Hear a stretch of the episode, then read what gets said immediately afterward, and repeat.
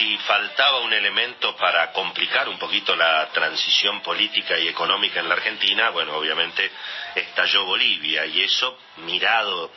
desde quienes están un poco ansiosos en función precisamente de que está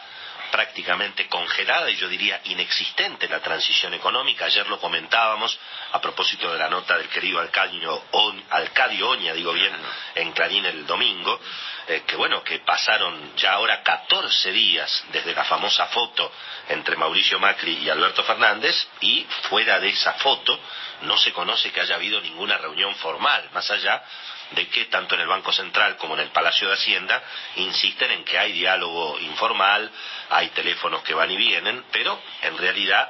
no, no parece haberse organizado mucho más que de cepo en términos de transición económica. Sí, aparentemente hay un dato interesante desde el punto de vista, digamos, de la vida cotidiana, es que en principio eh, va a haber una especie de transición casi de hecho en todo lo que tiene que ver con la tarea de la FIP eh, recordemos que el 30 de noviembre, dato muy importante este Marcelo, eh, el 30 de noviembre vence el plazo para anotarse en la famosa moratoria de 120 cuotas, que es en definitiva la última oportunidad que va a dar la era Macri para ponerse al día con la FIP, después vendrán las nuevas autoridades, pero en principio parecería que no va a haber más embargos de cuentas en la era Macri, que eso en todo caso lo volverá a ser la administración de Alberto Fernández. Suena cada vez más fuerte, lo habíamos dicho, no, no es una novedad nuestra, pero se insiste en la figura de Mercedes Marcó del Pont como posible titular de la FIP, eventualmente una vez que asuma Alberto Fernández. Pero fuera de eso, Marcelo, bueno, la situación de Bolivia y bueno, en alguna medida también genera dificultades en los dos frentes, en el oficialismo y en la oposición. Hemos visto que el presidente Macri quedó un poco solo eh, dentro de su propia coalición en esta, en esta confrontación con Evo Morales, pero al mismo tiempo también Alberto Fernández y bueno, está medio obligado a sobreactuar, es decir, esta situación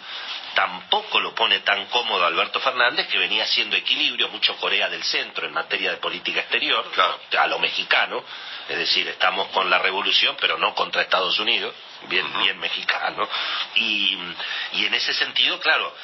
eh, todo lo que sea colisionar con la administración Trump, y bueno, no es el mejor negocio hoy, obviamente, para Alberto Fernández, que al mismo tiempo, insisto, por su propia coalición que lo sostiene, se, se ve obligado también a, a sobreactuar y obviamente ponerse muy del lado, en este caso de Evo Morales, y en contra de lo que ha sido la, la, la cuestión de Estados Unidos. ¿Por qué importa todo esto, Marcelo? Bueno, por las especulaciones que hay alrededor de la negociación de la deuda y el apoyo que obviamente Argentina va a necesitar en materia financiera, particularmente de los Estados Unidos. Por lo demás, Marcelo, digamos también que esta semana termina el congelamiento de los combustibles y termina la vigencia por 90 días del famoso decreto 566, que al mismo tiempo también había especificado el barril criollo, porque eh, recordemos, Marcelo, que además del dólar oficial, del dólar blue, del dólar MEP, del dólar contado con liquidación y del dólar tarjeta, tenemos el dólar barril en la Argentina. El dólar barril es 51,71. Ese es el precio del dólar barril, lo cual significa que el barril de petróleo en la Argentina en dólares billete es 45 dólares contra 62 que es a nivel internacional. Por eso se paralizó vaca muerta prácticamente al 50% y por eso también IPF bueno, anunció pérdidas impresionantes, Marcelo. IPF anunció 23 mil millones de pesos de pérdida. Tremendo. Es cierto que eso tiene que ver con la evaluación de los yacimientos de gas, el precio del gas ha caído, además estacionalmente es el momento en que sobra gas en Argentina, que es en el invierno, perdón, en el verano, en el verano nuestro es cuando sobra gas,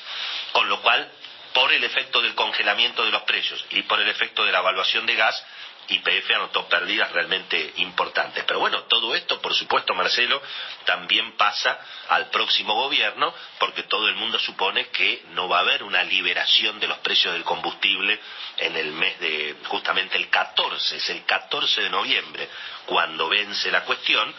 y se supone que puede llegar a haber un aumento de 5% ahora a mediados de noviembre otra vez, y eventualmente de 5% antes de que asuma Alberto Fernández en la primera semana de diciembre. Por supuesto, sigue habiendo mucha expectativa respecto de qué va a pasar con el área energética en la era Alberto Fernández. Aparentemente hay mucha gente vetada, está, está incursionando más de lo que se pensaba, evidentemente, Cristina Kirchner en la conformación del gabinete. Alberto había dicho que iba a tener injerencia cero, pero parece que hay mucha gente vetada, y particularmente en el área energética, se vuelve a hablar mucho del ministro de Energía de Misiones, Lanciani, como eventualmente un hombre importante, se vuelve a mencionar la figura de Miguel Galucho, Guillermo Nielsen, la influencia de Sergio Massa en el área obviamente energética, pero mientras tanto no hay definiciones, Marcelo, reiteramos, esta semana termina entonces el congelamiento del tema petrolero.